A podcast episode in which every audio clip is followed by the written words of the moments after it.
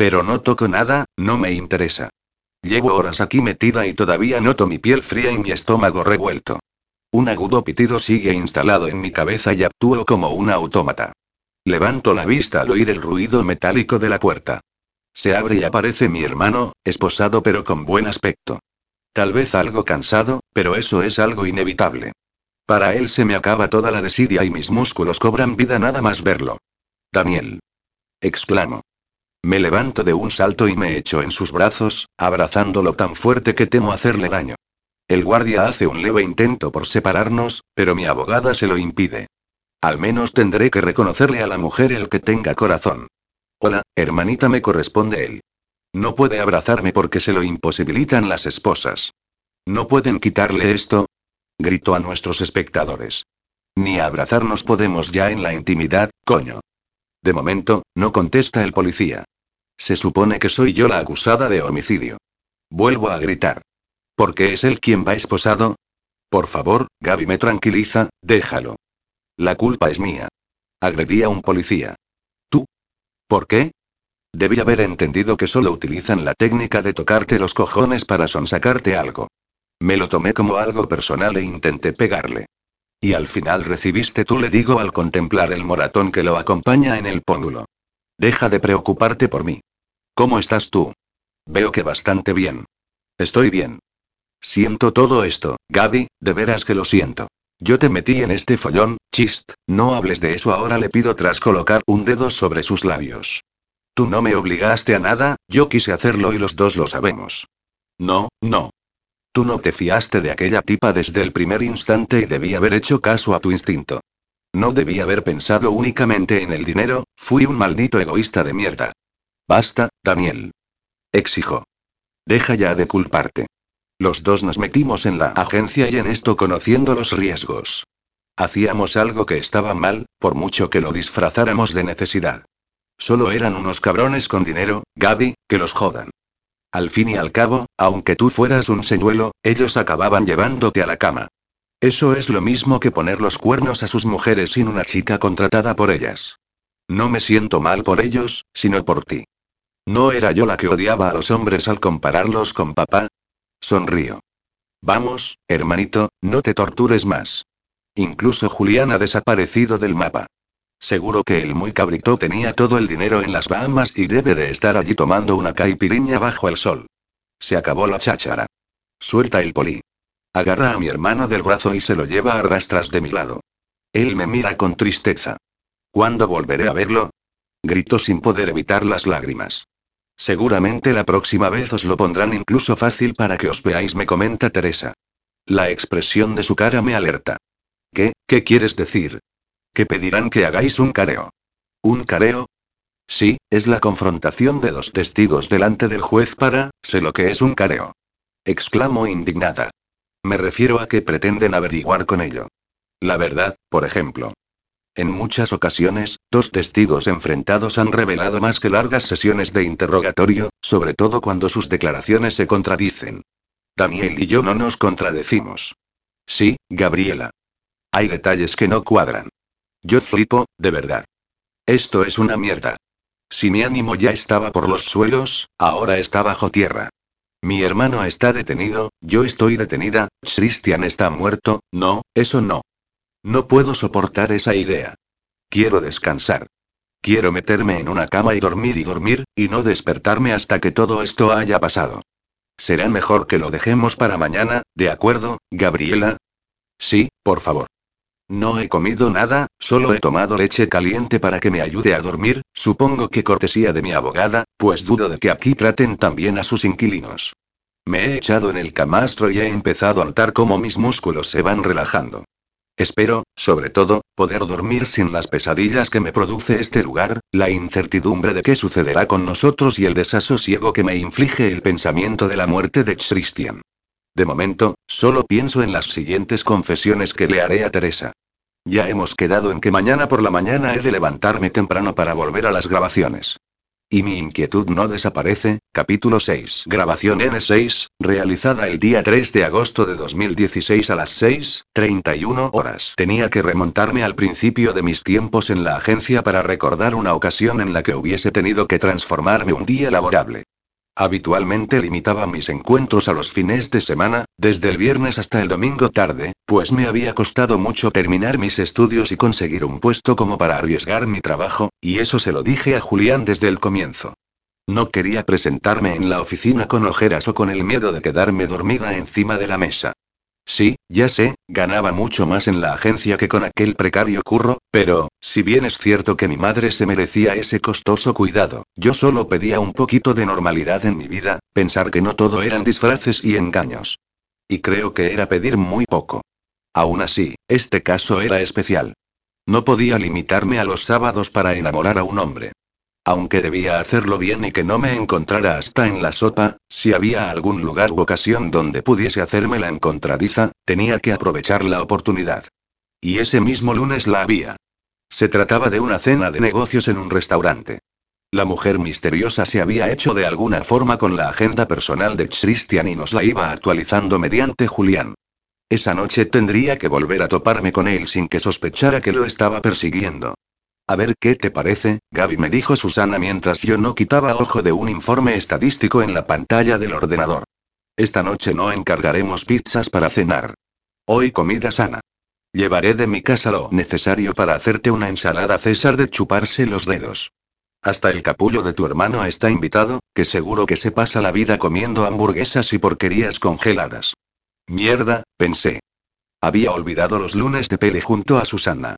El primer día de la semana cenábamos en mi casa, los miércoles, en la suya y, los fines de semana que yo no tenía víctimas a las que seducir, salíamos al cine o a tomar algo.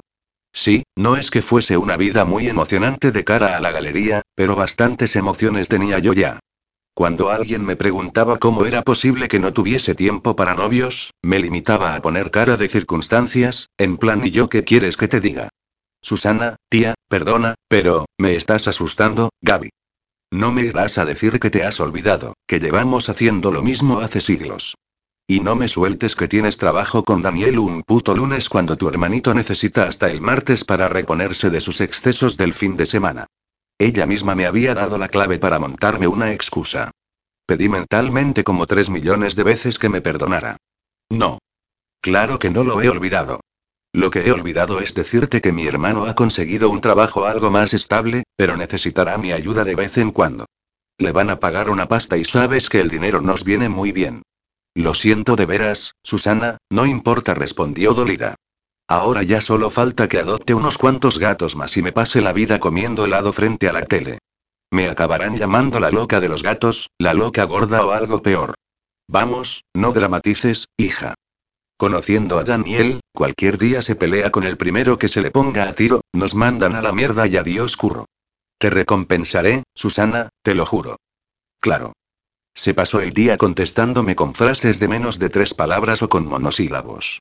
Y yo me lo pasé tratando de convencerme a mí misma de que mentir a mi amiga era una de las causas por las que estaba decidido que aquel sería mi último encargo para la agencia. Al final, Daniel tenía razón y nos merecíamos coger aquella pasta a cambio de poder llevar una vida normal, así que debía ponerme manos a la obra. Aquella noche volví a maquillarme solo para disimular las pecas y reavivar mis ojos azules. Recogí mi llameante melena en un moño bajo y me puse un sencillo vestido estampado cuya falda me llegaba a las rodillas, para que se me viera discreta pero elegante. Estás perfecta, hermanita, me halagó Daniel mientras trajinaba con su mochila. No irás a decirme que vuelves a ser uno de los camareros. Alguien se acabará quedando con tu cara. No voy a ser un camarero, me confesó con una sonrisa y un beso. Es mejor que no lo sepas. Es suficiente con que recuerdes que siempre estaré cerca.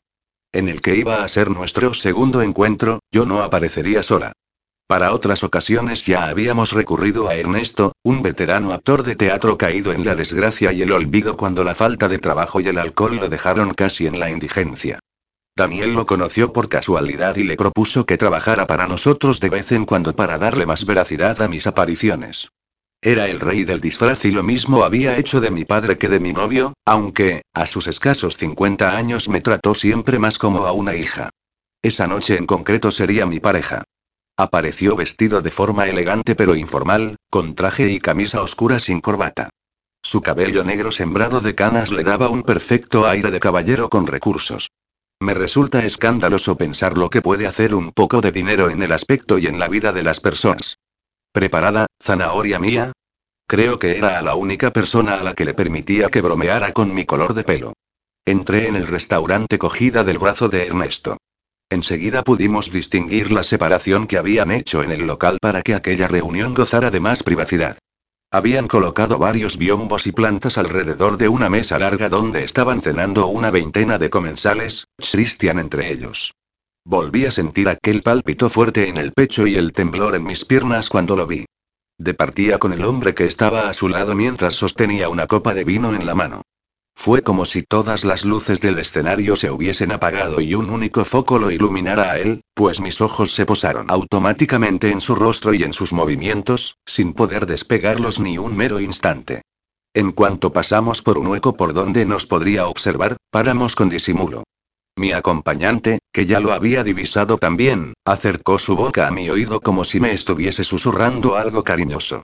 Ahora iré a comprobar nuestra reserva y mientras tanto te puedes quedar aquí como si me esperaras. Ah. Ya nos está mirando. Aprovecha y ríete fuerte para asegurarnos de ello. Y eso hice, soltar una carcajada mientras Ernesto me susurraba aparentemente algo gracioso. Él fue a hacer la comprobación y yo comencé a observar a mi alrededor, como aquella a la que le interesa algo de lo que está viendo.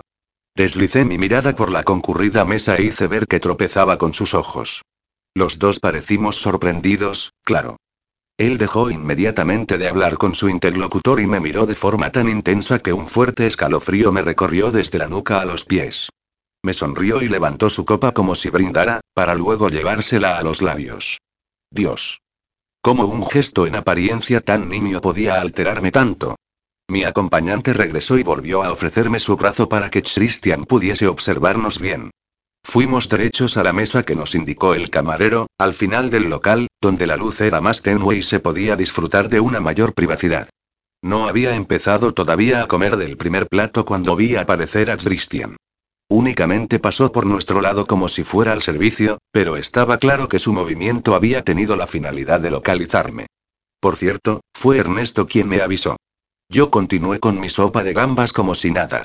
Ni siquiera lo miré. Creo que ha estado a punto de parar a decir algo, pero se lo ha pensado mejor al ver que le he lanzado una mirada ominosa. Por favor, Ernesto, se supone que hemos de darle facilidades para que podamos iniciar algo entre nosotros. Lo haremos sufrir un poquito, me susurró sonriente. Así, luego te valorará más. Créeme, cielo, a los hombres nos gustan los retos. Por cierto, ya vuelve de donde quiera que haya ido. Automáticamente, me tomó la mano y me la besó mientras yo sonreía satisfecha y batía mis pestañas como si fuesen abanicos. Esa vez sí que lo miré. Mantuve mi mano en la de Ernesto como si quisiera informarlo de que estaba con otro y bajé los párpados como tantas y tantas veces había ensayado, lo que me otorgaba aquel deje de misterio. Lo tienes en el bote, volvió a susurrarme mi acompañante.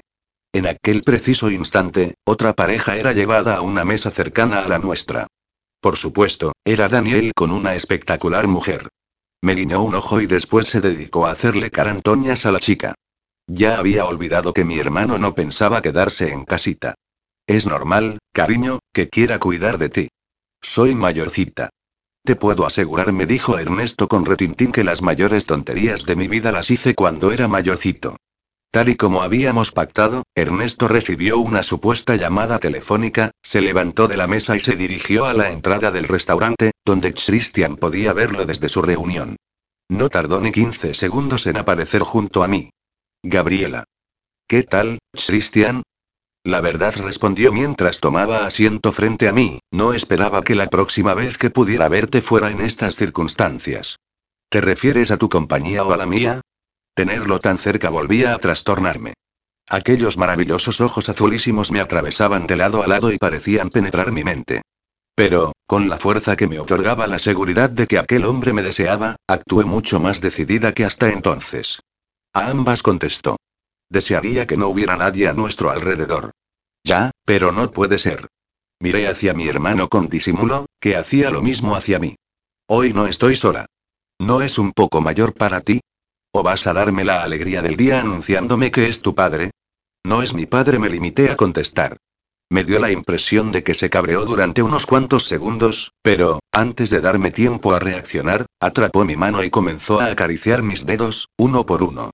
Después colocó la yema de su pulgar en el centro de mi palma y empezó a rotarla, suavemente, poco a poco, con delicadeza, desde cuando hay esa sensibilidad en la palma de la mano, por el amor de Dios. Sentí que me disolvería sobre la silla en cuestión de instantes, aún más si no dejaba de mirarme. ¿Y tú no, padre, te hace sentir así? No respondí. Me limité a seguir mirándome en sus ojos. ¿O te hace esto? A continuación, levantó mi mano, se la acercó a su rostro y se introdujo en la boca mi dedo corazón. Hasta el fondo. Después deslizó sus labios hasta la parte de la uña, pero sin llegarlo a sacar del todo. Y vuelta a empezar. Era como si le follara la boca con el dedo. Por poco se me para el corazón. Para mí dejó de existir el restaurante, la gente, mi hermano o Ernesto. Solo estábamos él y yo, solos, haciéndonos el amor con la mirada. Y con su boca, claro. Conté hasta diez, pensé en el trabajo que me esperaba al día siguiente, en la cara de pena de Susana, al final, me enfrió un poco, pero solo un poco, lo suficiente como para volver a hablarle con serenidad. Un numerito muy sensual le dije con desinterés mientras retiraba mi mano de entre las suyas, pero sigo estando acompañada. ¿O pensabas que iba a marcharme corriendo contigo? Dime una cosa. Parecía bastante molesto. ¿Qué puede querer una chica como tú de un hombre como ese? ¿De veras crees que voy a contestar a eso?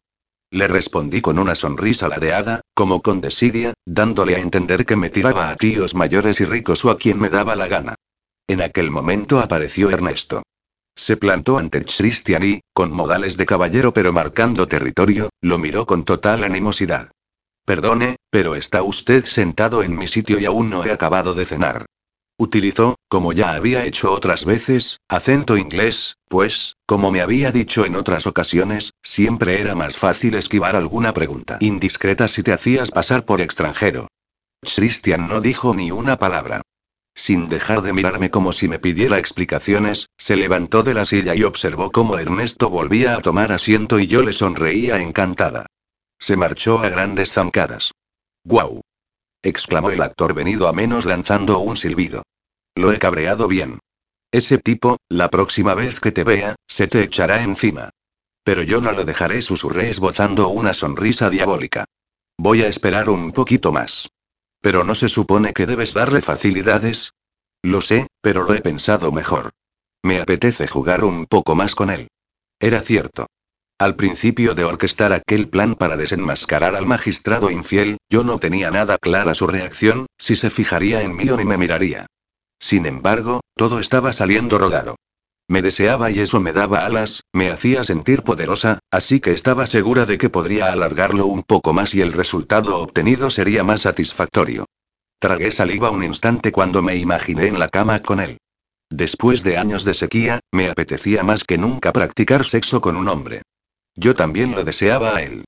Pillé a mi hermano haciéndome uno de los gestos que ambos habíamos acordado para entendernos. Me estaba indicando que iba a levantarse de la mesa y que yo debía seguirlo tras dejar pasar unos segundos. Ve pagando, le pedí a Ernesto. Voy a ver qué quiere decirme Daniel. Perfecto, te esperaré fuera e iré llamando un taxi. Con sigilo, entré en el lavabo de caballeros. En el interior, solo estaba Daniel, quien, satisfecho, me hizo un gesto para que me acercara y me introdujera con él en uno de los retretes. De detrás de la cisterna sacó su mochila y extrajo una cámara de su interior. A continuación, extrajo una tarjeta de la esfera de su reloj y la acopló a la cámara. Vuelves a utilizar tecnología punta, le dije al verlo trajinar. Exacto. Y mira el resultado. No hace falta que me digas que soy el mejor. Sé que soy el mejor. Humildad ante todo, ironicé. Eché un vistazo a la pantalla de la cámara. Daniel había captado perfectamente los momentos en los que el magistrado había tomado mi mano y se había metido el dedo en la boca, de forma que solo se veía su rostro con claridad mientras que de mí únicamente se apreciaba el brazo, un mechón de pelo y un trozo de mi vestido. Eres el mejor, corroboré. Además, tenías razón, lo mejor es ir almacenando ya las pruebas. Yo siempre tengo razón, hermanita. Me dio un beso en la frente y se dirigió a la puerta. Volveré a sentarme con mi amiga. Tú espera unos segundos y márchate con Ernesto. Hasta mañana, preciosa. Puse los ojos en blanco. Otra noche que volvería a pasar fuera de casa en brazos de una nueva mujer. En fin, al menos no tendría que toparme a esa embragas por mi salón. Tal como él me dijo, esperé un instante y salí. Justo al pasar por delante de una especie de almacén, una fuerza tiró de mí y sentí que me estampaban contra una pared junto a botellas y latas de conserva. Un cuerpo alto y fuerte me aprisionó y casi me dejó sin aliento. Respiraba fuerte y sentí su expiración caliente en mi rostro.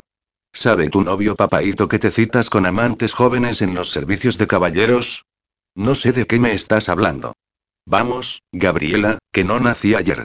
Ya desde la mesa he visto cómo le lanzabas miraditas al tío de la mesa de al lado, el mismo que acaba de salir de aquí. ¿Y qué si es así? ¿Qué coño te importa a ti? Así que te follas al viejo inglés con pasta al mismo tiempo que no renuncias a tirarte al bollito ese. Como ya predije el otro día, no eres más que un capullo. Déjame en paz. Hice el gesto de sacármelo de encima, pero sin utilizar toda mi fuerza. No sin antes demostrarte que me deseas tanto como yo a ti, que ni el viejo ni el niñato ese te provocan lo mismo que yo. Me tenía sujeta con fuerza a la pared con ambas manos, que mantenían mis brazos en alto, y con las piernas, que aprisionaban las mías. Primero exhaló su aliento en mi boca, invitándome a que abriera la mía, pero, en un rápido gesto, bajó su cabeza y depositó sus labios en mi cuello. Después sacó su lengua y trazó con ella un húmedo recorrido desde mi oreja, pasando por donde me latía el pulso, errático y veloz, hasta llegar a mi hombro desnudo. Dios.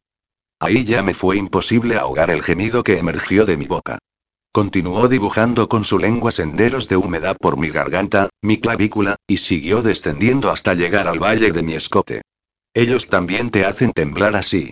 Me lanzó esa pregunta mientras con una mano bajaba uno de los tirantes de mi vestido y dejaba a la vista parte de mi sujetador de encaje blanco.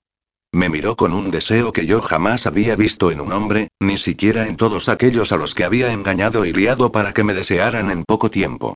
Sus ojos seguían clavados en los míos cuando posó una de sus manos sobre mi pecho y comenzó a acariciar mi pezón por encima de la tela.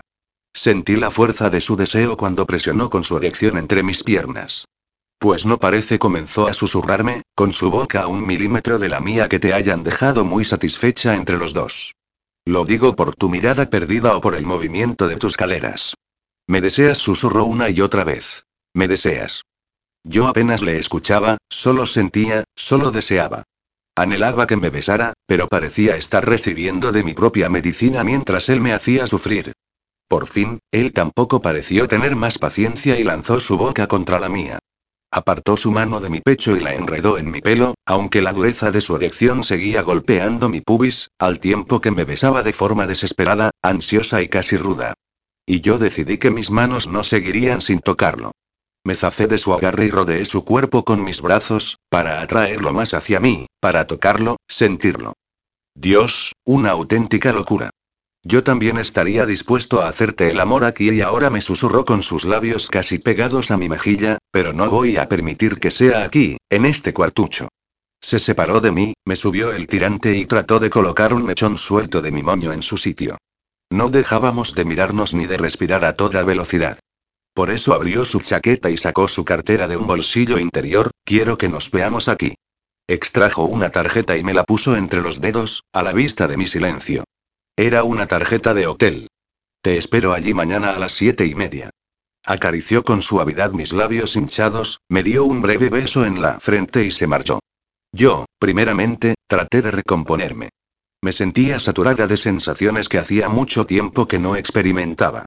Tragué saliva un par de veces, alisé mi ropa y cogí un espejo de mi bolso, que había caído al suelo minutos antes. Observé mi imagen y sonreí, pues una vez más un hombre había caído en mi trampa y parecía dispuesto a cualquier cosa por acostarse conmigo.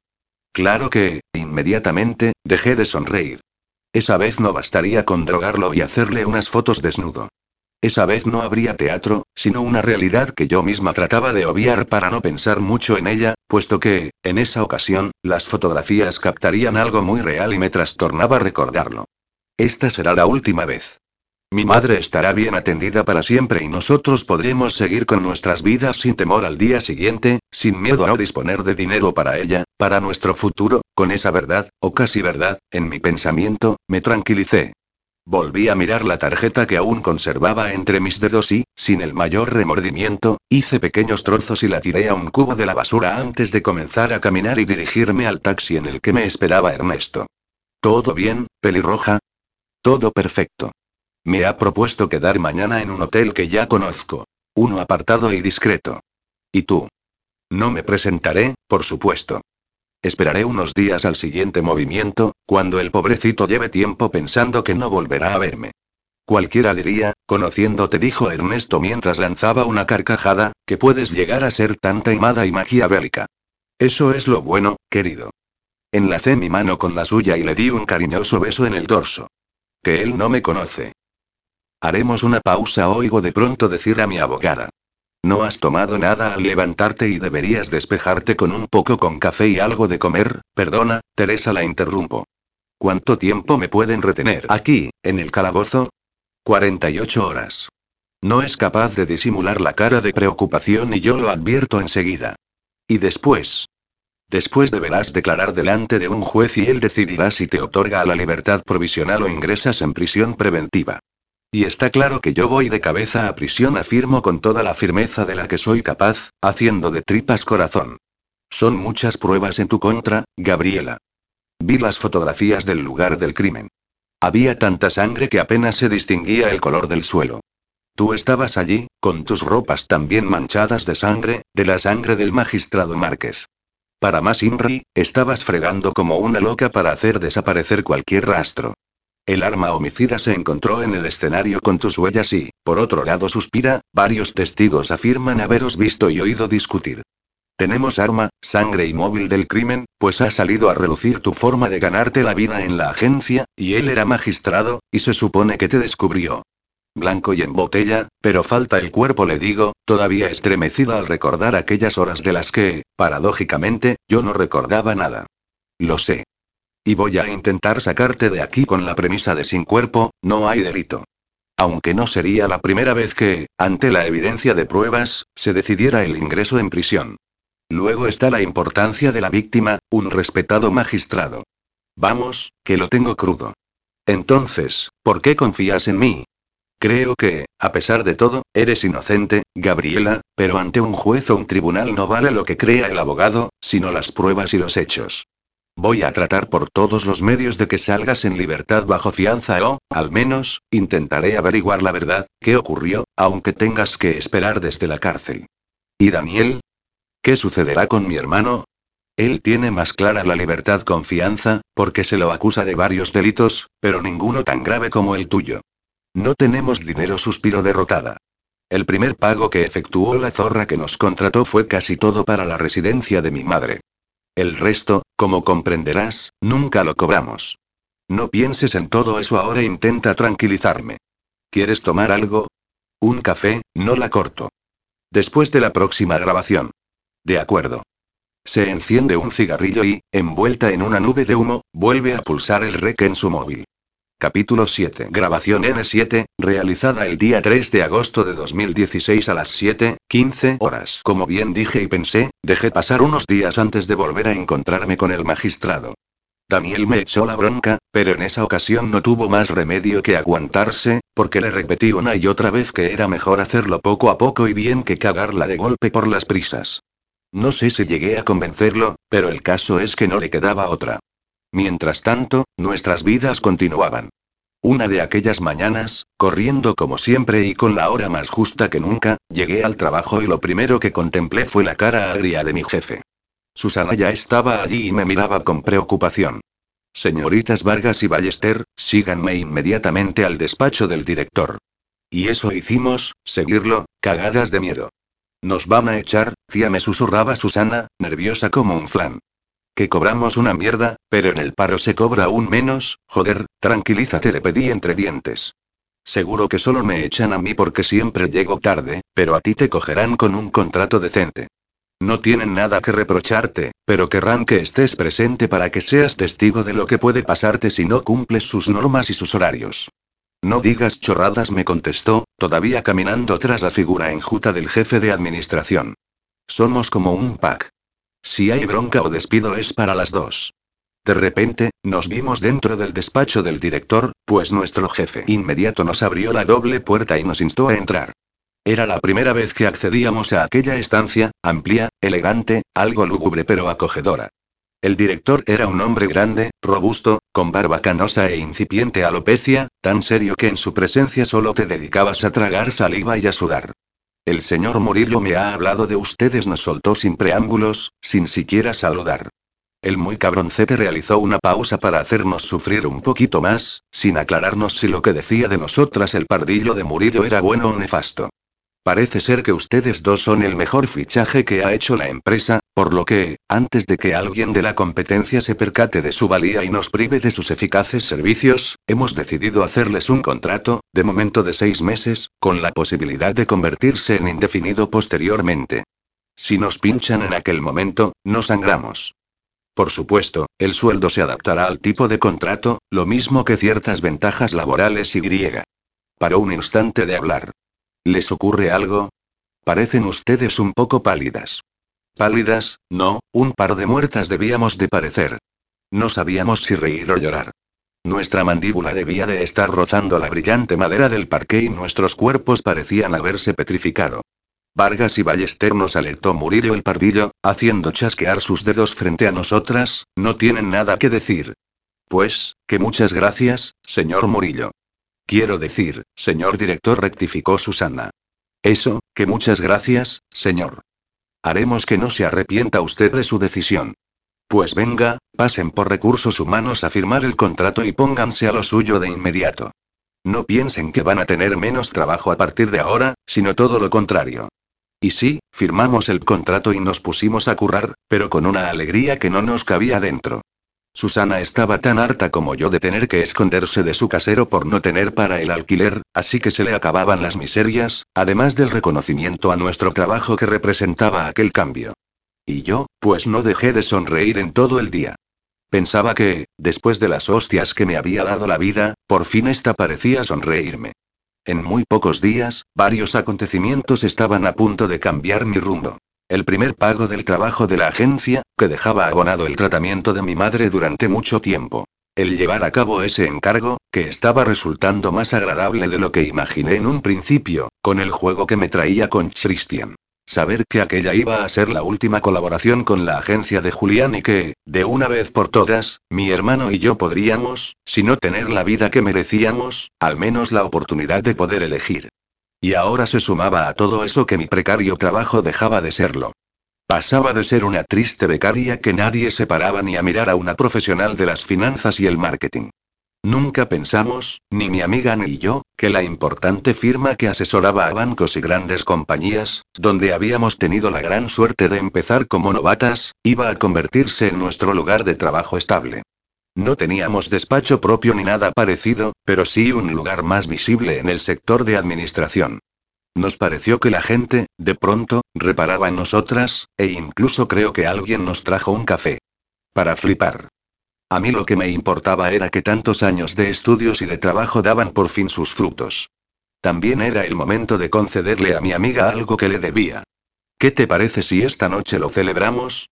Le pregunté, sin alargarlo mucho porque mañana hay que madrugar, pero podríamos brindar por nuestra buena suerte repentina. Menos mal. Contestó. Pensaba que te habías convertido en una triste ermitaña que solo sale para aguantarle la cámara a su hermano el ligón. El otro día te dije que te resarciría. Le di un abrazo y un sonoro beso en la mejilla con todo el cariño que sentía por ella. No sé qué habría sido de mí si no hubiese existido Susana. Ella me otorgaba el grado de cordura que le faltaba a mi vida. Entonces te cojo la palabra. Esa noche volvimos a ir al Manhattan. Incluso me tomé la libertad de invitar a Daniel, porque quería que las personas que yo más amaba estuviesen a mi lado en unos momentos tan felices. Para mi tranquilidad, acudió sin compañía y, para mi mayor regocijo, fue él el que esta vez se dedicó a estar solo mientras nos miraba a nosotras reír, beber y bailar rodeadas de chicos. En uno de los momentos que necesité refrescarme con una copa, me acerqué a la barra y me senté a su lado. ¿Qué pasa? Le pregunté. ¿No estás acostumbrado a no ser el centro de atención? El camarero me sirvió un boca con limón y me lo bebí de un trago. Deja de beber, gruñó. He perdido la cuenta de los cubatas que llevas. Oh, ya salió el hermano protector. Te recuerdo que solo eres unos minutos mayor que yo. Además, sabes perfectamente que sé beber. Nunca me has visto borracha. Ya bufó, pero la que no sabe beber es tu amiga. No para de restregársele un tío y ahí está, tan feliz. Miré hacia el lugar donde bailaban una decena de personas.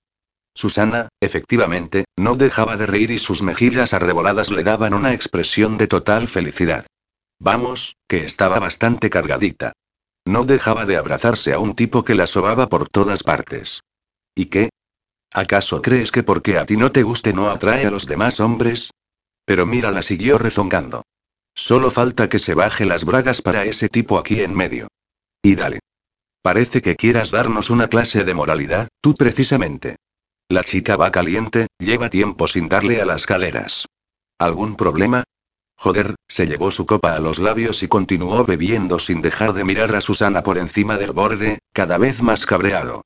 Parecía que fuese a saltar del taburete en cualquier momento para pegarle dos hostias al tío que ya se estaba morreando con mi amiga. Parece mentira, Daniel. ¿Qué te pasa con Susana? En lo referente a ella, ni comes ni dejas comer. Déjala en paz, que disfrute, coño. Instantes después, mi amiga se presentó ante nosotros cogida del brazo del tipo con el que no había dejado de darse el lote. Chicos nos dijo, ¿os importaría marcharos sin mí? Yo, esta noche mi amigo Rubén me acompañará a casa. El tío seguía comiéndole la oreja y metiéndole mano. Creo que andaba tan cargado como ella. Aún así, y el discursito que yo le había soltado a mi hermano, agarré a Susana de un brazo y la arrastré hacia el otro extremo de la barra. Susana, tía, que me parece bien que disfrutes o que quieras darle celos a mi hermano, pero meter en tu casa a un completo desconocido, no lo veo.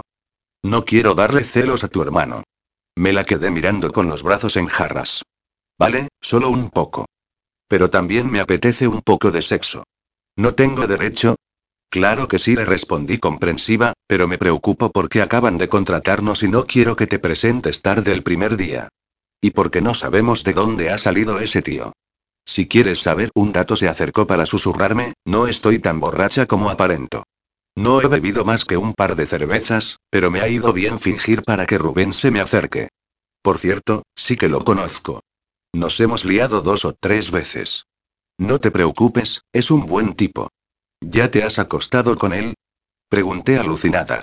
¿Y por qué yo no sé nada de eso? Pues no sé. Tal vez porque no siempre estás conmigo los fines de semana. Me sonó a reproche y volví a sentirme mal. Perdona, Gaby suspiró. No quería recriminarte nada. Tranquila, Susana. Perdona tú. ¿Y tu hermano? ¿Ha dicho algo? Pregúntale tú misma, porque por ahí viene. Daniel se nos acercó con una expresión mezcla de cabreo e ironía. ¿Qué pasa contigo? Le preguntó a Susana.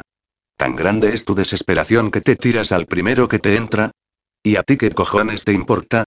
Le contestó ella muy mosqueada. ¿Desde cuándo te interesa mi vida? No me interesa una mierda. Es porque eres amiga de Gaby. Por mí puedes follarte a un equipo entero de fútbol. Pero mira que eres desagradable, continuó mi amiga. Debes de creer que, porque me gustas y un día follaste conmigo como muestra de tu caridad, voy a arrastrarme y besarte los pies para que vuelvas a echarme un polvo. Que te den, capullo. A ver si te enteras de que el mundo no gira a tu alrededor. Se separó de nosotros, agarró a su ligue de esa noche del brazo y se largaron del local.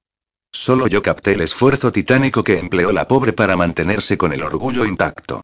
No sabía lo cabrón que podrías llegar a ser, le espeté a mi hermano una vez solos. Pues ahora ya lo sabes. Ni me miraba. Únicamente se dedicaba a beber de su copa. Joder, Daniel, me paso la vida defendiéndote ante Susana, le recriminé, creyendo que, simplemente, te gusta divertirte, no que disfrutas pisoteando a las mujeres. Yo nunca te he pedido que me defiendas, me soltó. Sé cuidarme solito. ¿Insultando a mis amigas? Tu amiga a la gorda ya debe de estar acostumbrada. Vete a la mierda, le dije, tan cabreada que a punto estuve de soltarle una bofetada allí en medio. Me sentí fatal. Por mi amiga, que no se merecía que un imbécil como Daniel la menospreciara de esa manera, y por mi hermano, porque no discutíamos nunca, más que por algún desacuerdo con los planes de la agencia. Enfadarme con él era algo que me entristecía enormemente, pero tampoco podía pasar por alto que insultara a mi amiga de esa ciudad. Joder, qué mierda es estar en medio. De todos modos, antes de irme de allí, observé de refilón la expresión de su rostro. No parecía para nada contento, más bien todo lo contrario, como si algo lo preocupara en exceso, frunciendo el ceño hasta juntar sus cejas. Por un lado, me alegré, por su cerdo comportamiento. Pero, por otro, me preocupé al percibir cierta tristeza y por no verle la intención de compartirla conmigo. Al día siguiente, mi amiga parecía haber olvidado las palabras hirientes de mi hermano, y se la veía bastante contenta después de haber pasado una noche junto a su follamigo eventual. Al menos he dormido calentita y abrazada a alguien, me comentó. Ya no volví a sacar el tema, pues teníamos trabajo por delante. Nos dio mucha pena cuando nos dijeron que cada una de nosotras estaba destinada a una sección diferente de administración. Mientras que yo formaría parte del grupo de analistas de mercado, con el cometido de reunir datos de los clientes y realizar informes, Susana entraría en la sección de marketing, pues ella era una persona más extrovertida, creativa y con muchas más dotes que yo para trabajar en equipo. Aún así, aunque acabábamos de empezar, nos propusimos trabajar mucho y ser un día grandes ejecutivas, nuestra ilusión desde que nos pusimos a estudiar. Cuántos sueños y aspiraciones, lástima que los estropeara por culpa de mi ansia de dinero y de la doble vida que llevaba. El trabajo me sirvió aquellos días, además, para olvidarme del magistrado y seguir con mi vida, aunque era consciente de que él, tal vez, se había presentado en un hotel para acostarse conmigo y debía de haberse ido, cansado de esperar. O tal vez tampoco había acudido a la cita y yo me estaba haciendo demasiadas cábalas. Ese mismo viernes lo sabría. Se suponía que contaba con dos horas para hacer una gestión de la empresa en la ciudad, así que debía hacerlo en una si quería dar un paso adelante en mi jugada con Christian. Esa misma mañana me había preparado una mochila para cambiarme, que mi hermano se encargó de acercarme a los lavabos de una estación. Me cambié y cogí un taxi hasta la ciudad de la justicia. Accedí allí al edificio de los juzgados donde yo ya sabía que estaría él, pues su agenda personal se nos seguía actualizando día a día a través de Julián. Caminaba segura y decidida, como siempre que me transformaba. Aunque en esta ocasión no hubiese cambiado de nombre ni de color de pelo, seguía siendo mi alter ego, esa otra mujer mucho más mundana y sofisticada. Me había puesto un traje de falda estrecha y chaqueta corta de estilo Chanel y unos altos tacones. Me había recogido el pelo en un tirante moño en lo alto de la cabeza y había complementado el atuendo con unos pendientes de perlas y unas grandes gafas de sol, en plan Jackie Kennedy. Aquel era el lugar, aquella era la hora, tenía que pasar precisamente por allí en aquel instante, sin quitarme las gafas, mirando al frente, Gabriela. Oí a mi izquierda aquella voz inolvidable. De repente lo tenía delante, tapándome la luz que provenía de las cristaleras del fondo. Iba todavía vestido con su toga reglamentaria de magistrado, bajo la que asomaba una camisa clara y una corbata azul. Contemplarlo me dejó sin respiración, aunque también con un asomo de inquietud al descubrir la placa dorada que lucía en el lado izquierdo o los puños cubiertos de puntillas blancas. Todo ello no hizo más que recordarme que él representaba la ley y la justicia y que yo me dedicaba a transgredirlas. Traté de no pensar en ello y centrarme en mi papel, a pesar de que el corazón volvía a latirme con fuerza, y no precisamente porque me inquietara su toga.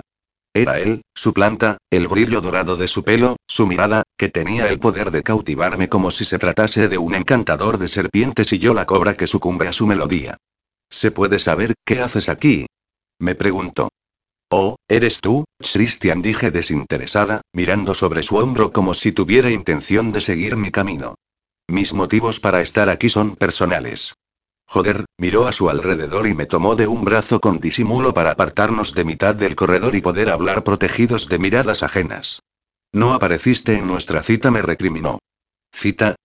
Me hice la despistada, me saqué las gafas y me llevé una patilla a la boca. Oh, ¿te refieres a la tarjeta que me diste de un hotel? La perdí. Él cruzó sus brazos sobre la brillante tela negra y me miró con una cínica sonrisa. La perdiste, claro. ¿Y no la leíste o tienes memoria de pez? Era el momento de transformar la cara de tonta por la de avispada. Pues resulta, repliqué, mirándolo por primera vez a los ojos, sin dejar que me afectara demasiado su mirada afilada, que mi memoria de pez me recuerda que no has dejado de insinuar cosas que yo no te he ofrecido.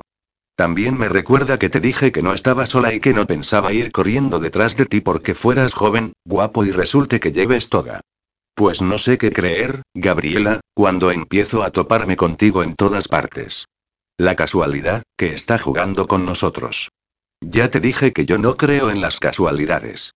¿Me permites irme ya? Miré hacia mi brazo, aún sujeto por su mano. No me contestó sin hacerme caso, no voy a dejarte ir hasta que me digas que no me deseas y que no quieres hacer el amor conmigo. Tragué saliva y lo miré a los ojos. No te deseo y no quiero hacer el amor contigo. El resultado me convenció totalmente. Le susurré esas palabras como si me costara trabajo hacerlo, como si no me las creyera ni yo misma. No estoy segura de si fue teatro o realidad. Qué mal mientes, afirmó. Dejó de sujetarme el brazo y levantó el suyo para acariciarme el rostro. No sé qué me has hecho, cariño, pero, desde que tropezaste conmigo aquella noche, no soy capaz de sacarte de mi cabeza. ¿Y crees que acabarías con esa obsesión si me acostara contigo? No lo sé. Sus dedos, después de acariciar mi mejilla, bajaron por mi mandíbula y se posaron en mis labios. Supongo que deberíamos comprobarlo. Claro. Sonreí con ironía. ¿Es por aquel tipo del restaurante? ¿Puedes tener problemas? Yo no soy de nadie. Entonces? Lo hago por ti, le dije. Puse yo también mis dedos sobre su áspera mandíbula. No soy quien esperas que sea. Muy teatral, lo sé, pero era una afirmación que solía utilizar para que los hombres todavía vieran más misterio en mí. Solía tener una gran eficacia, pues combinaba mi aura misteriosa y sofisticada con el instinto natural masculino de protección. Yo no espero nada, Gabriela. Solo quiero que seas mía. Eso también sonaba a frase dramática, pero demostraba que mi juego surtía efecto. Bajé la mirada, pues sabía que mis pestañas posadas en mis mejillas me daban un toque inocente. Tal vez ocurra, pero no hoy, ni mañana. Me deshice de él y volví a colocarme mis gafas de sol con la intención de dejarlo de nuevo. Dime cuándo, Gabriela. Tú no crees en las casualidades, pero yo sí concluí. Nos volveremos a encontrar, Christian. Y me marché. Nunca me había costado trabajo alguno separar mis dos vidas. Mientras estaba en mi trabajo, en casa o con mi amiga, no solía pensar en aquellos tipos, en mis citas con ellos, en que les destrozaba la vida a cambio de que sus mujeres obtuvieran unas buenas tajadas. Como tampoco solía pensar en mi vida común y corriente mientras me hacía pasar por otras mujeres y trataba de que tantos hombres me desearan. Hasta que me tocó el proyecto Christian. A pesar de que mi trabajo en la empresa, a partir de entonces, lo consideré como algo primordial en mi vida, me descubrí varias veces pensando o imaginando cómo sería mi próxima cita con el magistrado. Lo mismo me pasaba cuando salía de fiesta con Susana. Si antes a los tíos que se me acercaban los mandaba a la mierda en 20 segundos, cuando empecé a compararlos con Christian no tardaba ni tres. Lo cierto era que, por todo ello, la cosa debía prosperar y sacarme aquel proyecto de encima lo antes posible, antes de que me acabara colando por un tío que solo estaba de paso en mi vida. La mejor forma, volviéndome a encontrar con él, aprovechando la información fresca de la que disponíamos por cortesía de Julián, que recibía informes constantes de parte de la clienta. Ya no podía correr el riesgo de esperar varios días, no fuera a ser que el tipo perdiera la paciencia y pasara de mí. Solo esperé un par de ellos, hasta el domingo por la tarde. Según nuestra fuente, Christian solía pasar esas últimas horas de la semana en un bar bastante tranquilo, cercano a su zona de residencia, tomando algo, normalmente solo. Pero antes tenía que ultimar un detalle. No podía tener un encuentro íntimo con él en su casa, mucho menos en la mía, y un hotel me parecía demasiado frío, así que el sábado por la mañana fui al despacho de Julián. Necesito las llaves de la casa del alemán, le solté sin más explicación. El alemán era un hombre de negocios que mantenía con Julián una especie de pacto simbiótico. No teníamos ni idea de a qué se dedicaba el tipo, pero supusimos que a la legal si nuestro jefe lo ayudaba con sus contactos en la policía. A cambio, el alemán le dejaba las llaves de las varias casas que tenía repartidas por toda la geografía española, pues solo pasaba la temporada veraniega en nuestro país.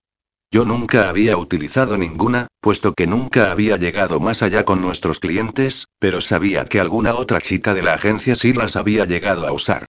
Por cierto, como inciso diré que nunca tuvimos relación con otros trabajadores de la agencia.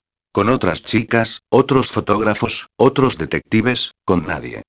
Se suponía que había más, pero nuestro jefe decidió, como medida de seguridad para evitar cualquier filtración, no hacernos coincidir nunca. Julián abrió un cajón y sacó un manojo de llaves. Veo que la cosa va bien, me comentó mientras me las ofrecía. Todo va perfecto. Aferré las llaves entre mis dedos y me sentí rara. El próximo paso que iba a dar no lo había dado nunca. Acostarme con la víctima de uno de mis clientes. No advertí el peligro, porque resultaba que para Mitch Christian no era una víctima, sino un objetivo. Y eso fue lo peor que pudo pasarme, o lo mejor. Todavía no lo sé, por cierto, Julián, ¿has averiguado algo de nuestra misteriosa clienta? Sabes que hay algo en ella que no me gustó desde el principio. Por favor, Gabriela colocó los codos sobre la mesa y apoyó la cabeza en las manos al tiempo que sonrió de forma taimada, que no soy ningún novato. Fui policía muchos años, en una brigada especial. No te imaginas lo que he llegado a ver ni la de gente que es capaz de vender a su madre por drogas o un puñado de billetes. Abrió otro de los cajones de la mesa y sacó una bolsa de plástico con un vaso en su interior. Le ofrecí a la señorita un café, pero lo rehusó. Comprendí que tampoco era una aficionada, así que volqué mi vaso a conciencia y, como yo supuse, lo levantó por instinto, para que no salpicara su abrigo. Así que, voy la exclamó señalando la bolsa. Mañana mismo estará en un laboratorio para analizar sus huellas. Otro favor de la policía, claro le dije. Y, dime, Julián, ¿por qué no seguiste siendo policía, en lugar de dedicarte a esta mierda?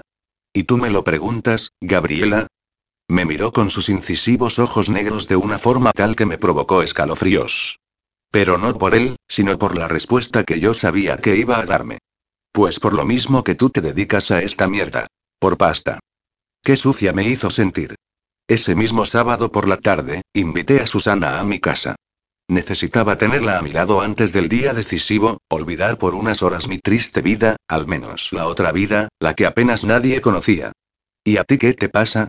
Me preguntó cuando, nada más entrar en mi casa, la abracé con fuerza. Nada, que te quiero mucho. Yo también te quiero, tonta. Me huelo tarde de manta, sofá, pelis y chucherías. ¿Te importa? Le pregunté. Claro que no. Y el domingo llegó. Tenía tantas ganas de que así fuera como de que pasara de largo y no tuviera que enfrentarme a aquello. Un momento, Gabriela me interrumpe mi abogada. Lo próximo va a ser contarme cómo fue tu primer encuentro con Christian. ¿Crees que estás preparada? Sí, lo estoy. Me encuentro en un plan que lo mismo me da todo ya. Incluso creo que necesito explicarlo, Teresa. A ver si vas a resultar demasiado susceptible, le digo con una mueca. No digas chorradas, me suelta en tono bromista. Tengo 43 años, un exmarido y demasiadas relaciones fallidas. Yo no me asusto ya ni de un tío con tres pollas. Qué bien me va a reír un poco. Pero ahora no me vale ninguna excusa para que no tomes algo, Gabriela. Voy a pedir que te traigan un café con leche y algo de comer. Mientras te lo tomas, saldré fuera a hacer una llamada. ¿Te parece? No tengo hambre, pero ya empieza a rugirme el estómago, le aclaro, así que me vendría bien algo caliente. ¿Podrían ser brioche con el café, por favor? Lo intentaré, me contesta con una sonrisa indulgente. Tal y como ella me ha dicho, me hacen llegar el café y los bollos. A pesar de que me parece tener una especie de compuerta que me obstruye el paso al esófago, me empieza a salivar la boca al contemplar los brillantes panes cubiertos de azúcar. Me llevo uno de ellos a la boca y casi emito un gemido al clavar los dientes en la masa dulce y esponjosa. Saboreo bien el bocado antes de tragarlo. Me trae tantos recuerdos este sabor, qué gran misterio es la memoria. Olores y sabores son capaces de transportarte a un momento determinado de la vida, a un lugar, a una persona. A Christian, capítulo 8. Grabación N8, realizada el 3 de agosto de 2016 a las 7:49 horas. Ya estaba frente a la puerta del bar. Sabía que él estaba en el interior no solo por los informes de Julián, sino porque ya había oscurecido y las luces del local me brindaron la oportunidad de vislumbrar la imagen de Christian sentado a la barra. Es una tontería, pero me lo había imaginado sentado a una mesa, vestido de forma elegante, como siempre lo había visto hasta momento. Me chocó por un instante descubrirlo en vaqueros y una camisa por fuera de color oscuro. Incluso miraba de reojo la pantalla del televisor que había situado a su izquierda, donde retransmitían un partido de fútbol, mientras sostenía una jarra de cerveza entre sus manos y charlaba amigablemente con el barman. Sonreí. Esa imagen consiguió relajarme. Pensé que sí, era un magistrado, pero no tenía que estar siempre de juicios o vestido con la toga de las puntillas. También era un hombre. ¿Y qué hombre? Afortunadamente, yo me había vestido esa tarde algo más informal que en nuestros anteriores encuentros. Llevaba también un pantalón vaquero con una blusa blanca cruzada en la cintura, y me había sujetado el pelo en un moño descuidado con algunos mechones sueltos que acariciaban mis mejillas. Había llegado la hora de la verdad. Realicé un par de inspiraciones y entré en el local. En cuanto la puerta se cerró a mi espalda, varios pares de ojos se posaron en mí, aunque a mí solo me importaban unos muy azules y ardientes que me miraron con una mezcla de regocijo y sorpresa. ¿También vas a decirme hoy que es una casualidad? Me preguntó cuando me puse a su lado. Me senté en el taburete contiguo y apoyé el codo en la barra. Por supuesto que sí, le dije traviesa. Oh, claro, respondió de igual forma, había olvidado que la casualidad y el azar mueven nuestros encuentros. Somos como un par de dados, le aclaré. Deslicé la yema del dedo sobre su jarra de cerveza, que ya había depositado sobre la barra, como una baraja de naipes, como la bola de una ruleta. Perdona, no te he preguntado qué quieres tomar. Boca con limón, por favor. Le hizo una seña al camarero y este me sirvió la bebida. Así que, ¿qué te trae por aquí? inquirió mientras me observaba beber. Tú respondí. No estoy segura del todo, pero creo que llegó a cerrar los ojos, y eso me conmovió profundamente. Era como si yo fuese un preciado regalo que él ansiase tener. Gabriela, susurró, al tiempo que levantaba su brazo y comenzaba a recolocarme mechones sueltos del pelo sin orden ni concierto. ¿Sabes una cosa? He llegado a pensar que no eres real, que solo formas parte de mi imaginación. Que cada vez que te he visto, solo te he imaginado. Que cada vez que he hablado contigo, solo ha sido una de mis fantasías. Que cuando te besé, solo fue un sueño. Soy real, le dije mientras posaba mi mano sobre la suya. Estoy aquí, contigo. Ahora empiezo a creérmelo. Continuó deslizando sus dedos entre mi pelo. ¿Tu color de pelo, es natural? Esa es una pregunta demasiado íntima, le contesté para darme importancia. Sí, lo es, porque es el mismo color de tus cejas y tus pestañas. Es tan bonito, de pronto, su boca se curvó en una amplia sonrisa. Sé perfectamente lo que andas pensando, le dije molesta. Tranquilo, es la misma pregunta que se hacen la mayoría de los tíos. Tal vez no pienso en lo que crees, claro que sí. Piensas en que hay otra parte de mi cuerpo que podría confirmar la naturalidad del color de mi pelo. No te enfades.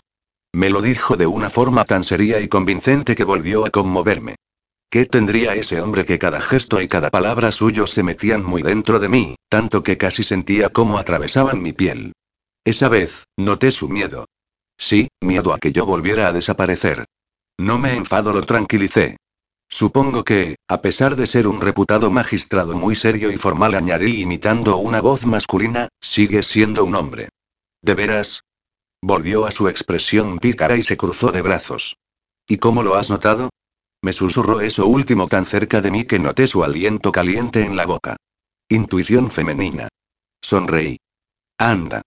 Pero si sabes sonreír. Y yo reí. Aquel fue un momento muy especial. La tensión sexual se palpaba, el erotismo implícito de nuestros movimientos, el misterio que nos envolvía como desconocidos que éramos, pero, a la vez, había cierto grado de afinidad, por las sonrisas compartidas, las confesiones, su manera descuidada de estar allí, en un sencillo bar viendo un partido de fútbol, que si me enamoré de Christian en aquel instante. ¿Para qué mentir? Sí, me enamoré de él aquella noche.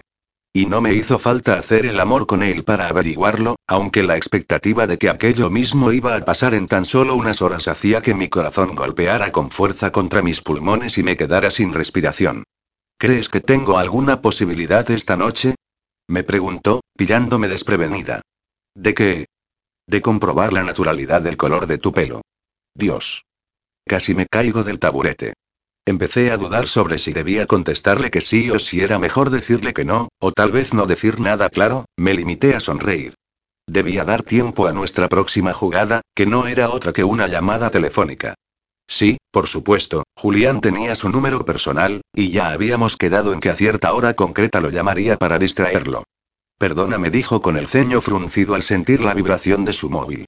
Lo frunció aún más y me pidió excusas cuando se levantó. No te vayas, ahora vuelvo. Dicho esto, desapareció por una puerta del fondo. Había llegado mi turno. Con rapidez, saqué un lápiz de mi bolso, cogí una servilleta de papel y apunté en ella una dirección, antes de depositarla junto a su copa. A continuación, salí del bar en busca del taxi que ya me esperaba en la puerta y que salió a toda velocidad en cuanto se lo ordené. Calle del Sauce, rápido. Mi hermano me había propuesto con anterioridad estar ya en el taxi para acompañarme, pero le dije que no rotundamente. No sabía dónde iba a estar, si iba a estar escondido en la casa, si iba a hacer fotografías, y, la verdad, prefería no saberlo. No quería ni verlo, consciente como era de lo que iba a pasar. No voy a hacerle fotografías a mi hermana mientras folla con un tío, me tranquilizó esa misma tarde, antes de salir en busca de Christian. ¿Entonces? Pregunté. ¿Cómo? Tú tranquila, me dijo con ternura. Tu hermano sabe cómo hacerlo. Implicaré al magistrado en una infidelidad sin necesidad de estar presente en ciertos momentos. No entendí muy bien qué quiso decirme, pero me convenció. El taxi me dejó frente a la puerta de una casa espectacular, enorme, moderna, sofisticada, con un diseño muy lineal, de líneas rectas, como cubos superpuestos. Disponía de tantas vidrieras, paredes de cristal y claraboyas que parecía casi imposible que pudiese mantenerse en pie. Durante el día, se veía totalmente iluminada por los rayos de sol que entraban por todas partes y, durante la noche, era como permanecer en lo alto de una montaña, al raso, bajo un oscuro manto de estrellas. Lo normal, a pesar de estar deshabitada, era pasar por allí y ver varios puntos de luz repartidos por toda la casa, para aparentar vida en ella. Pero aquella noche, después de acceder por la blanca puerta principal y desconectar la alarma, yo misma los fui apagando uno a uno, hasta dejarla totalmente a oscuras, excepto por la tenue claridad que pudiese entrar de la luna y las estrellas o las farolas de la calle. Rápidamente, subí la escalera hasta la tercera planta, donde se ubicaba el dormitorio principal.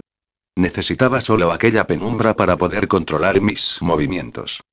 Me desprendí de toda mi ropa, me coloqué un camisón negro de raso que me llegaba hasta los pies y me solté el pelo. De tanto hacerme moños y coletas, no me había percatado de lo largo que lo tenía, como una cascada fulgurante hasta la cintura. Poco después sentí el motor de un vehículo y me acerqué al gran ventanal del dormitorio, que daba a la fachada principal. Observé un coche oscuro y cómo se bajaba Christian de él. No había tardado ni 15 minutos. Empujó la puerta, que yo había dejado entreabierta, y lo vi acceder al vestíbulo. Gabriela. Lo oí gritar. ¿Estás ahí? Mordisqueando una de mis uñas, emití una sonrisa al pensar en algo. Corrí hacia una de las habitaciones del pasillo superior y me escondí tras la puerta. Christian ya subía por la escalera hasta aquella planta. Gabriela. ¿Dónde estás? Cuando vi que entraba en el dormitorio principal, salí pitando de mi escondite y bajé la escalera hasta la planta central para hacer lo mismo, esconderme en otro cuarto. ¿Quién anda ahí? exclamó. ¿Eres tú, Gabriela? Bajó también y sentí sus pasos recorrer todas las estancias. Cuando lo divisé entrar en una de las habitaciones, volví a correr y vuelta de nuevo a la planta superior. Nos pasamos así unos minutos, yo correteando y él detrás pronunciando mi nombre, hasta que decidí quedarme quieta, en el dormitorio principal. Me mantuve parada frente a la cristalera, dando la espalda a la puerta, por donde él acabó entrando. ¿Dónde estabas? inquirió. Percibí su voz con un tono suave, a pesar de llevar implícito un deje de exasperación. Aquí respondí sin darme la vuelta, mirando por la ventana. No me he movido en todo el rato. Sospeché que sonrió, pero no dijo nada. Se limitó a acercarse a mí hasta que pude notar su presencia a mi espalda, cerca, muy cerca. Sus siguientes movimientos fueron apartarme el pelo hacia un lado, apoyar su frente en mi cabeza y posar una mano en mi hombro. Pensé que te había vuelto a perder esta noche, susurró. Cuando he vuelto a la barra del bar y no estabas, luego he visto tu nota, he venido corriendo hacia aquí y no te encontraba. ¿Quién eres, Gabriela? ¿De dónde has salido? ¿Importa eso? Le susurré. A veces tengo la sensación de conocerte desde hace tiempo, comentó mientras comenzaba a acariciarme el hombro. Yo cerré los ojos, subyugada por aquella leve caricia que me provocaba escalofríos. Y otras, pienso que vas a desaparecer en cualquier momento y que solo me quedará un leve recuerdo de ti. Ya no voy a desaparecer, le aclaré, pero quédate conmigo esta noche, por favor. Sentí que inspiraba con fuerza. Y después fui yo la que lo hizo, cuando su mano caliente deslizó el tirante de mi camisón por mi hombro y posó sus labios en mi piel. Dios. ¿Se puede temblar por una caricia tan sutil? A partir de ahí no hubo casi palabras. Christian terminó de deslizar el camisón por mi cuerpo para que cayera al suelo y me dejó desnuda frente al ventanal, todavía de espaldas a él. Colocó sus manos en mis caderas al tiempo que posaba su boca en mis cervicales y reseguía toda mi columna con sus labios, dejando un rastro húmedo que me estremeció visiblemente. Sentí que se agachaba y continuaba besando la curva de mi espalda, mis caderas, mis piernas, y volvía a ascender hasta mis glúteos, que comenzó a lamer y morder. Dios gemí sin poder evitarlo. Mis manos se abrieron sobre el cristal de la ventana y posé las palmas sobre esa fría superficie al mismo tiempo que lo hacían mis pechos. Sentí el frío en mis pezones, que se pusieron duros y sensibles, acogedores de un intenso placer. Abrí los ojos un instante y fijé la vista en la calle. ¿Podría verme alguien? Esa posibilidad me excitó y un flujo caliente comenzó a brotar de mi sexo. Joder. ¿Por qué le había negado aquello a mi cuerpo durante tanto tiempo? Años. Tal vez porque no había aparecido Christian. En aquel momento, volvió a incorporarse, me agarró de la cintura y me giró para ponerme de cara a él. Esa vez fueron mi culo y mi espalda los que se pegaron a la ventana. El frío que percibí no hizo más que excitarme un grado más. Pero no tanto como ver a Christian mirar mi cuerpo desnudo con sus incisivos ojos azules, brillantes en la penumbra. Yo continué quieta, apoyada en el cristal, cuando él comenzó a desvestirse. Me arrepentí poco después de no haberlo hecho yo, pero en aquel momento mis músculos y mi mente permanecían algo inoperativos. Se desprendió de la camisa, la camiseta, los pantalones, la ropa interior, los calcetines y los zapatos, todo ello sin dejar de mirarme. Cuando se desnudó del todo y se acercó a mí, rozando con el vello de su cuerpo cada centímetro de mi piel, temí que se me nublara la vista, me marease o algo parecido, tal fue el súbito agolpamiento de sensaciones. Mis pechos anidaron en su tórax, su miembro se posó en mi vientre, sus testículos rozaron mi sexo, sus piernas velludas aprisionaron las mías, con sus manos enredadas en mi pelo, me miró intensamente y creí que iba a decirme algo, pero ya solo pude cerrar los ojos cuando tomó mi boca y comenzó a besarme de forma excitante y experta, lamiendo cada hueco y cada rincón. Jamás pensé que un beso fuese capaz de excitarme a esa manera, de calentar mi sangre, de provocar en mí ese deseo ardiente que me consumía. Lancé un jadeo cuando soltó mi boca para besar mi cuello, lamer mi garganta y bajar hasta mis pechos. Los tomó con sus manos y empezó a golpear mis pezones con la punta de su lengua, primero uno, después el otro, con fuerza, alternando los envites con succiones de sus labios.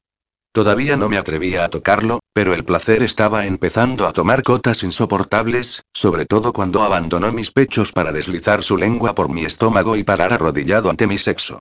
Decididamente me susurró, como si fuese una voz de ultratumba que yo no atinaba a entender, el color de tu pelo es natural.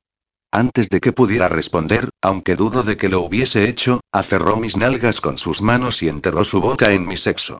Imposible seguir soportando tanto placer. Me vi obligada a colocar mis manos sobre su cabeza, enredarlas en su pelo y tirar con fuerza.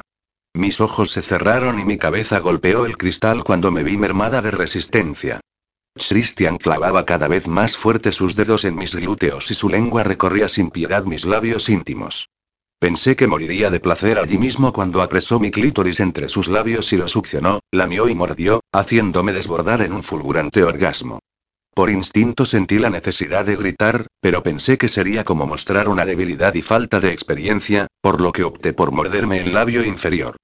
Pero no parecía suficiente, yo solo quería gritar, y apreté con más y más fuerza para evitarlo, hasta que sentí la tibieza de la sangre bajar por mi barbilla.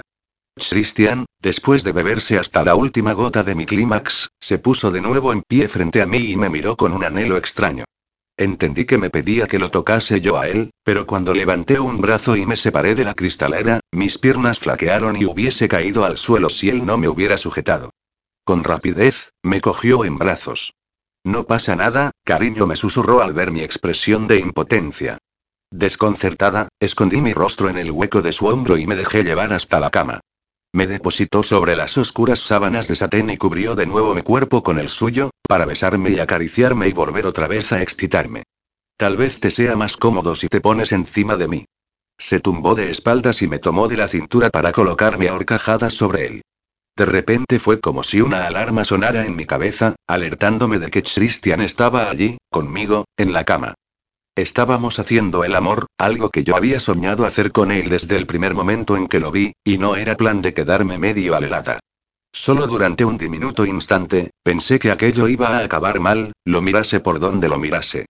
Mi corazón volvería a quedar roto por segunda vez en mi vida, pero poco podía hacer ya para impedirlo. Christian se había metido bajo mi piel y a mí solo me quedaba la opción de aprovechar aquellos pequeños instantes de felicidad junto a él. Al fin y al cabo, ¿qué importancia tiene un simple corazón roto a cambio de ofrecer una vida mejor a la mujer que te la dio? Bastante más lúcida y complácida conmigo misma, comencé a reír y a reír, incluso Christian me miró y me sonrió, pero con un atisbo de duda en la mirada. ¿De qué te ríes? De nada. Estoy feliz y te deseo. Te deseo mucho. Joder, Gabriela, ¿cómo me dices eso? Me lancé como una posesa sobre su pecho y lamí su vello y sus pezones, incluso clavé mis dientes con fuerza en su piel, supongo que para soltar aquella energía que me había poseído. Besé y mordí su vientre, sus hombros, su garganta y acabé devorando su boca con ansia, con toda la que había acumulado desde hacía días. En cierto momento, deslicé mi mano bajo la almohada y saqué uno de los preservativos que se habían colocado allí previamente. Era norma de la agencia. Siempre preservativos bajo las almohadas. Yo misma se lo coloqué a Christian y me encaramé sobre él para situar su miembro justo en la entrada de mi vagina. Agradecí que no me follara de golpe, porque, únicamente con unos centímetros de su polla en mi interior, sentí una creciente incomodidad. Hacía tanto tiempo, afortunadamente, tuvo paciencia y fue levantando sus caderas poco a poco, introduciéndose cada vez más, hasta que dio un último envite y pudo colarse completamente en mi interior. Joder, gemía al sentirlo tan adentro. Después, el placer venció a la incomodidad. El placer que me otorgaban sus caricias, el placer único de hacer el amor con él. Mientras empujaba las caderas hacia arriba, me besaba y acariciaba al tiempo que murmuraba mi nombre. Fue verdaderamente mágico. Al sentir los primeros espasmos de mi orgasmo, ya no quise disimular y grité, aunque él acabara bebiéndose ese grito de placer al besarme mientras experimentaba su propio clímax. Me quedé unos instantes abrazada a su pecho, esperando que la respiración se volviese a normalizar. Después, él mismo salió de mi cuerpo, tiró el preservativo a una papelera situada junto a la cama y nos cubrió a los dos con la colcha. No recuerdo haberte invitado a dormir, le dije mientras se acomodaba a mi espalda. Pero pienso quedarme de todas formas, así que cállate, Gabriela me contestó al tiempo que rodeaba con su brazo mi cintura. Duérmete. Pero apenas dormí. Tenía demasiados motivos para mantenerme despierta, como, por ejemplo, recordar que algo de todo aquello debía de estar grabándose o fotografiándose de alguna manera que Christian, que dormía junto a mí, no era más que el peón de un proyecto que yo debía llevar a cabo a cambio de dinero. Pensar en mi hermano, en mi madre, en Susana y en lo que pensaría de mí si supiera la verdad. Pensar en mí misma y en la bajeza que estaba cometiendo, decidí que era mejor dejar de pensar o acabaría mal de la cabeza, así que volví a la realidad y a mi empeño de disfrutar del momento. Comencé a sentirme traviesa, como cuando había jugado al escondite, y pillé el móvil de mi mesita. Levanté la colcha que nos tapaba, accioné la pequeña linterna y dirigí el diminuto haz de luz hacia el cuerpo de Christian. Tanto plan, tanto proyecto y tantos remordimientos no me estaban dejando disfrutar en condiciones de aquella maravilla de hombre. Contemplé con regocijo aquel cuerpo desnudo, sus largas piernas velludas, la piel suave de sus caderas, su vientre plano y el remolino de vello en el centro de su pecho. Y su rostro, joder, qué pasada poder mirarlo a placer, mientras dormía relajado. Poder observar sus mejillas ya ásperas, las guedejas de su cabello claro sobre su frente, sus pestañas sobre sus pómulos, sus labios entreabiertos, con cuidado, solo con la punta del dedo índice, comencé a acariciar su pantorrilla, su muslo y esa zona pálida de sus caderas que tanto me llamaba la atención.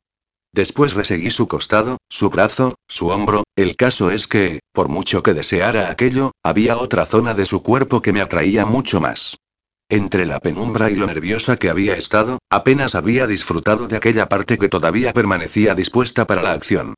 Con la misma yema del dedo, comencé a reseguir las prominentes venas que surcaban aquella delicada piel, antes de terminar acariciando el suave y húmedo glande. Atraída como la polilla a la luz de una bombilla, bajé la cabeza y deposité la punta de la lengua en esa misma parte. Enseguida supe que me estaba mirando. Gabriela. ¿Esperabas a otra? Le pregunté, mientras, traviesa, volvía a propinarle otro lengüetazo. ¿A otra? murmuró todavía con voz ronca. Debe de hacer solo un par de horas que te he hecho el amor.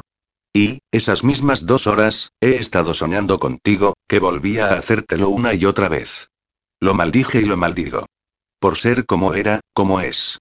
Por decirme aquellas cosas fantásticas. Si al menos hubiese sido un maldito cabrón, me quedaba el consuelo de que aquel proceso sería mucho más placentero de lo que nunca hubiese esperado. Un, susurré satisfecha mientras mis manos se paseaban por sus testículos y mi lengua seguía lamiendo juguetona, pero ha sido tan rápido, ¿sabías que este es el sueño de cualquier hombre? Me dijo también complacido. Despertarse con este panorama, lo ignoré y continué con mi tarea. Abrí la boca y abarqué con mis labios su miembro ya grueso y excitado, sin dejar de acariciar sus muslos y su culo prieto. Joder, Gabriela, se acabó la broma. Para, oh. ¿O qué? Pregunté riendo antes de seguir. Dios, lo sentí ponerse rígido y después percibí sus primeros temblores de intenso placer. Para, Gabriela. Y yo, ni caso. Joder. Volvió a exclamar. Sin esperarlo para nada, sentí cómo se incorporaba y sus fuertes manos apresaban mi cintura para darme la vuelta sin que yo dejara de chuparlo. Ven aquí, maldita bruja pelirroja. Dios. Ahí estaba yo, con su miembro alojado en mi boca mientras mi sexo aterrizaba sobre su cara y a continuación era devorado por su boca.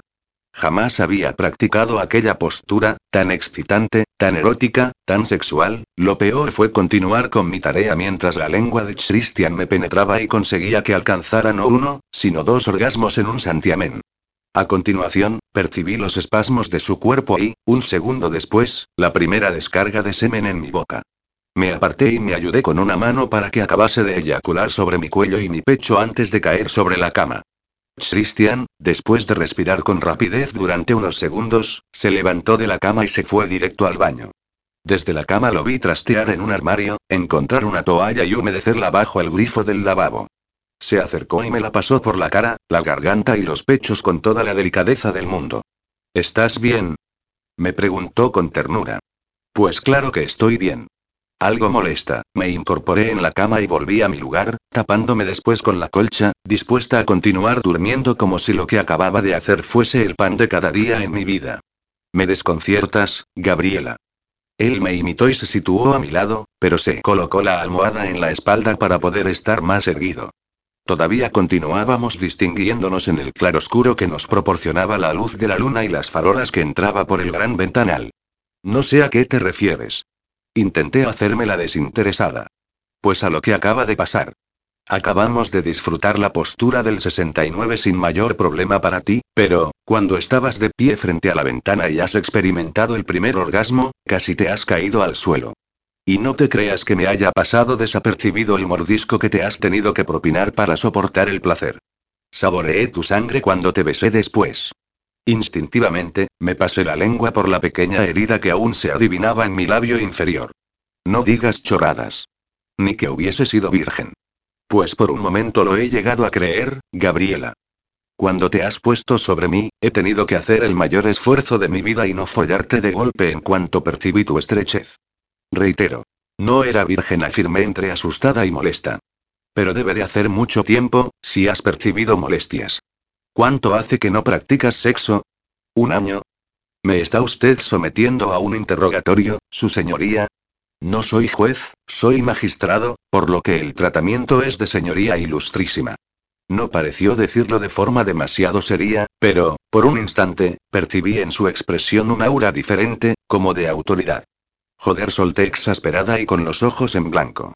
Gabriela se me dirigió más tranquilo, respóndeme a una pregunta. ¿De quién es esta casa? ¿Y a ti qué te importa? le respondí con la barbilla alzada.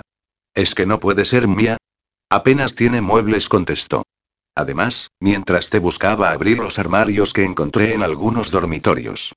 Todos están vacíos menos este añadió señalando el vestidor del dormitorio, pero me da la impresión de que la ropa que hay ahí no es tuya, a menos que solo uses ropa de hombre de la talla 56. ¿No has mirado bien? No, claro que no. Tampoco he mirado bien en la cocina, donde, por supuesto, la nevera y los armarios están completamente vacíos. Por no hablar del baño, donde no hay ni una sola crema ni potingue femenino. Es de un amigo, acabé respondiendo. Está de viaje. Un amigo. Volvió a alzar las cejas. ¿Como el que te acompañaba en el restaurante? ¿Tu supuesto amante con el que no follas? Vete a la mierda. Me levanté de la cama y me planté ante él sin importarme mi desnudez. Vístete ahora mismo y lárgate de aquí. Ahora. Perdona, Gabriela, por favor, se levantó también y vino derecho a abrazarme, pero lo rechacé de un empujón. Que te largues. Grité. Hasta las narices estoy de tu tercer grado. Lo siento, suspiró. Debe de ser que estoy demasiado acostumbrado a investigar, a intentar averiguar todo lo que se me escapa, a preguntar e indagar. Perdóname, dejé que se acercara y posara sus manos alrededor de mi rostro. Aún hoy sigo sin entender cómo tenía ese poder sobre mí. El poder de apaciguarme, de relajarme, de hacerme sentir bien. Continúas siendo un misterio para mí, Gabriela. Me resultas tan, lejana, que me exaspera no saber nada de ti. Tal vez ese misterio es lo que te atrae hacia mí, le susurré. Si me conocieras, ya no te resultaría tan interesante. ¿Por qué no me dices quién eres y lo comprobamos? Me preguntó, todavía acariciando mi rostro. ¿Qué más da quien sea? Por favor, Christian, deja de preguntar. ¿Qué importa? Está bien, concedió. Me dio un dulce beso en los labios y me tomó de la mano. Nada de preguntas. Por ahora. Pero vayamos ya a dormir un poco. Después de aquella conversación sí que dormí. No sé si sería el cansancio emocional o la sesión de sexo a la que tampoco acostumbrada estaba, pero el caso fue que caí fulminada sobre su pecho hasta que me despertó la claridad de la mañana. Sentí clavarse los rayos de sol en mis párpados, que comencé a abrir sin tener todavía muy clara mi ubicación. Una vez conseguí abrirlos, lo primero que vi fue a Christian contemplándome risueño. Yo todavía rodeaba su pecho con un brazo y apoyaba la cabeza en su hombro. Vi su cara tan cerca que, por un instante, sentí un arrebato de timidez. Me estás mirando, le dije con la voz aún pegajosa del sueño. Sí, afirmó con una sonrisa.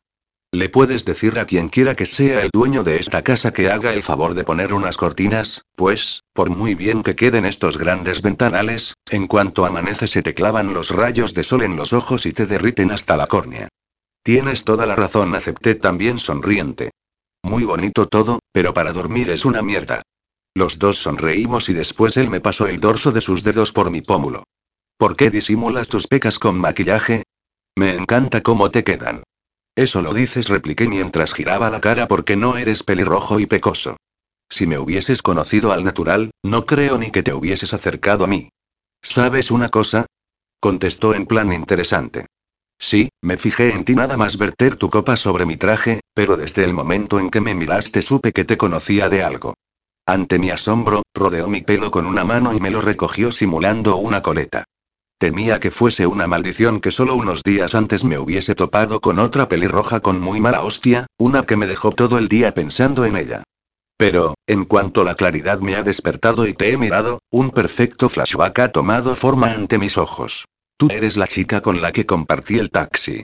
Había olvidado tus dotes de observador, le dije, algo incómoda, aunque, en cuanto observé el brillo de sus ojos azules al mirarme, sentí también una gran satisfacción, pues yo le había gustado a Christian no solo tras una sesión de maquillaje, sino al natural, con mi eterna coleta y unos vaqueros y deportivas como atuendo. Te advierto que soy bueno, señaló. ¿Dónde ibas a trabajar aquel día con tanta prisa? No disfraces el interrogatorio con una sonrisa, Christian, que te veo el plumero. Creo que será mejor que nos levantemos y que te vayas. Debe de ser tarde y tengo que irme. Solo son las seis y media de la mañana. Volvió a sonreír, disimulando al instante su constante acoso. Todavía tenemos tiempo, bajó su cabeza y buscó mis labios para besarme, primero dulce y lentamente, saboreando cada rincón de mi boca. Su lengua estaba caliente y consiguió con sus caricias que mi cuerpo despertara y reviviera en unos pocos segundos. Cuando comprobó que no lo rechazaría, situó su cuerpo totalmente sobre el mío y continuó besándome, cada vez con más intensidad. Sus manos acariciaron mis hombros, mis pechos y mis costados, hasta que bajaron a mis caderas al mismo tiempo que me abría las piernas con ayuda de su rodilla. Tenerlo así, encima, sintiendo todo su peso, me resultaba desconcertante, porque creaba en mí una excitante mezcla de sensaciones. Por un lado, que mis pechos rozaran su tórax, que su miembro presionara mi sexo y su lengua cada vez ahondara más en mi boca, me excitaba en tal grado que ya solo podía pensar en que me follara. Pero, por otro lado, el roce de su piel caliente, sentirme cobijada bajo su peso, la sensualidad que empleaba en sus caricias, era algo diferente, más embriagador si cabe, más íntimo, más cercano. Estar enamorada puede ser lo más grande del mundo, a no ser que sea de la persona equivocada, demostró una vez más sus dotes de observación cuando deslizó su mano bajo la almohada y sacó un preservativo. Gabriela, susurró antes de rasgar el envoltorio y colocárselo, te deseo tanto, complácida por sus palabras, abrí las piernas, deseosa de acogerlo en mi interior. Inspiré fuerte cuando sentí su miembro comenzar a penetrarme y solté un largo gemido cuando entró en mí por completo. Christian. Grité. ¿Te he hecho daño? Me preguntó preocupado. Su mirada era tan tierna, no, no. Sigue, por favor. No pares. Me obedeció y bombeó sus caderas con fuerza. Yo enlacé mis piernas en su cintura para sentirlo más adentro y rodeé su espalda con mis brazos. Lo que empezó de forma lánguida acabó siendo un compendio de gemidos, de envites en la cama, de susurros y jadeos. Christian se movió cada vez más a prisa, provocando que su pene golpeara con fuerza en mi vagina y acabara desencadenando un orgasmo increíble que me hizo gemir desesperada de placer. Segundos después, él lanzó su propio gemido desgarrado tras convulsionarse dentro de mi cuerpo y acabó hundiendo su rostro en la curva sudorosa de mi cuello. Después de recuperarnos un poco, levantó la cabeza y me lanzó una sonrisa traviesa. La mejor forma de empezar el día, ¿no te parece? Tienes que marcharte ya, Christian fue mi respuesta, sin embargo. Tengo que ducharme y vestirme para ir a trabajar. Perfecto. exclamó encantado. Salió de la cama, se deshizo del preservativo y me ayudó a levantarme. Nos ducharemos juntos y griega. No. Grité exasperada. Vístete y vete, Christian, no me hagas repetírtelo otra vez. Pero, que no, joder. Que te largues. Está bien, ya me voy. Con toda la mala leche del mundo, cogió su ropa y desapareció por la puerta. Desanimada, me metí en la ducha y dejé que el agua caliente corriera por mi cuerpo. Aquel día no sentí la necesidad de frotarme fuerte o permanecer más de la cuenta bajo el agua para borrar ninguna de las caricias que me hubiese prodigado Christian. Hice una mueca. En todo caso, tendría que ser él quien se restregara la piel con estropajo y lejía para eliminar todo rastro de mi presencia. Por suerte, sí que había toallas en el baño y un albornoz con el que me cubrí, lo mismo que un secador para el pelo. Me lo alisé con un peine que llevaba en el bolso y salí del baño sin mirarme en el espejo siquiera.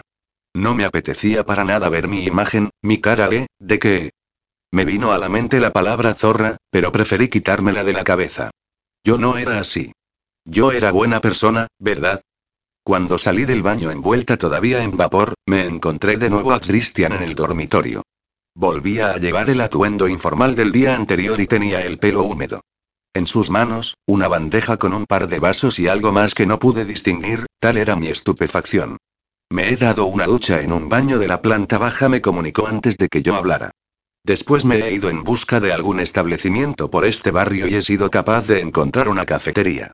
Le he pedido a la chica que me preparase un par de cafés para llevar y unos brioches que tenían una pinta estupenda. Me encantan estos bollos dulces. Me recuerdan mi infancia. Paró un instante su diatriba, pero me interrumpió antes de que le soltara alguna fresca. Solo pretendo que tomes un café antes de irte al trabajo, Gabriela. Después me iré, te lo prometo. Con un suspiro de exasperación, cogí uno de los vasos y me lo llevé a los labios. Era un café con leche bastante dulce y estaba muy bueno. Después me encontré con uno de esos bollos delante de la cara. Christian, con la mayor de las sonrisas, me lo colocó frente a la boca para que le pegase un bocado. Si no llega a ser él, si hubiese sido cualquier otro tío, le hubiera dado tal hostia al puto brioche que hubiese salido volando por la ventana junto con la bandeja. Y el tío detrás. Sin embargo, abrí la boca y lo morí. Un suave placer me inundó cuando paladeé aquella masa dulce y esponjosa cubierta de azúcar. ¿Está bueno? Me preguntó esperanzado.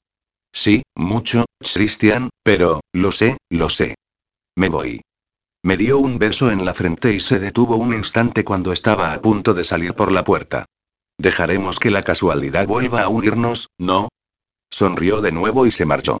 Me asomé a la ventana para comprobar cómo salía a la calle, se montaba en su Volvo y este desaparecía calle abajo.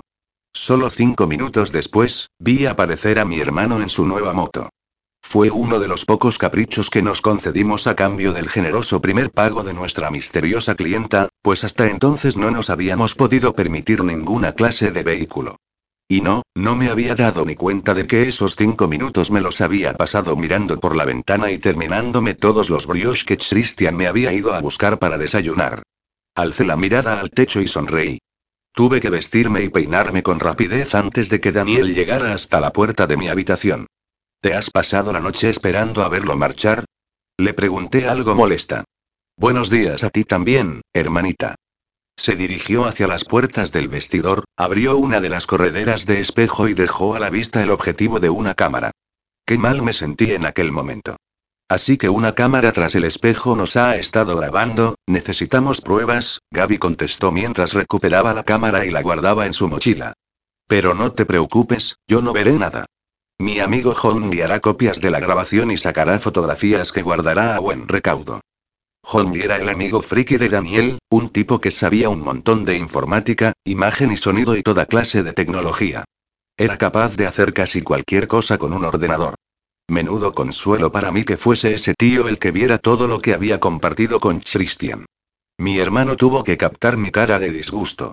Vamos, Gaby, mi amigo es un profesional. Además añadió algo más tajante, así te convencerás de que lo que estás haciendo es solo un trabajo. ¿Acaso te he dado a entender que sea otra cosa? Sé de lo que hablo, Gaby.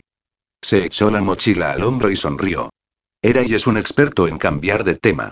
¿Te llevo a tu empresa? Pues claro, le contesté con otra sonrisa. A pesar de todo, de lo mal que me había sentido, de los remordimientos, de recordar la puta cámara tras el espejo, fui capaz aquel día de concentrarme en mis responsabilidades laborales, de interactuar con mis compañeros cada vez más y de reír con Susana a la hora del almuerzo. Estás diferente, Gaby me comentó mi amiga mientras veíamos girar el plato de macarrones en el microondas. Tal vez habíamos conseguido un contrato y estábamos encaminadas a ser unas buenas ejecutivas en el futuro, pero de momento no nos había llegado el nuevo sueldo, con lo que continuábamos comiendo en el comedor de la compañía nuestro tupper de pasta con queso. Te noto más contenta. Hasta los ojos te brillan más de lo normal. Creo que me puse roja como un tomate maduro. ¡Qué pava! No sé, titubeé. Debe de ser que he dormido bien. Qué harta estaba de mentirle a Susana. Y qué ganas tenía de que todo aquello acabara. O no, tal vez no tenía tantas ganas de no volver a ver a Christian. Empezaba a pensar que, en muchos aspectos, el proyecto de enamorar al magistrado me estaba saliendo como el culo,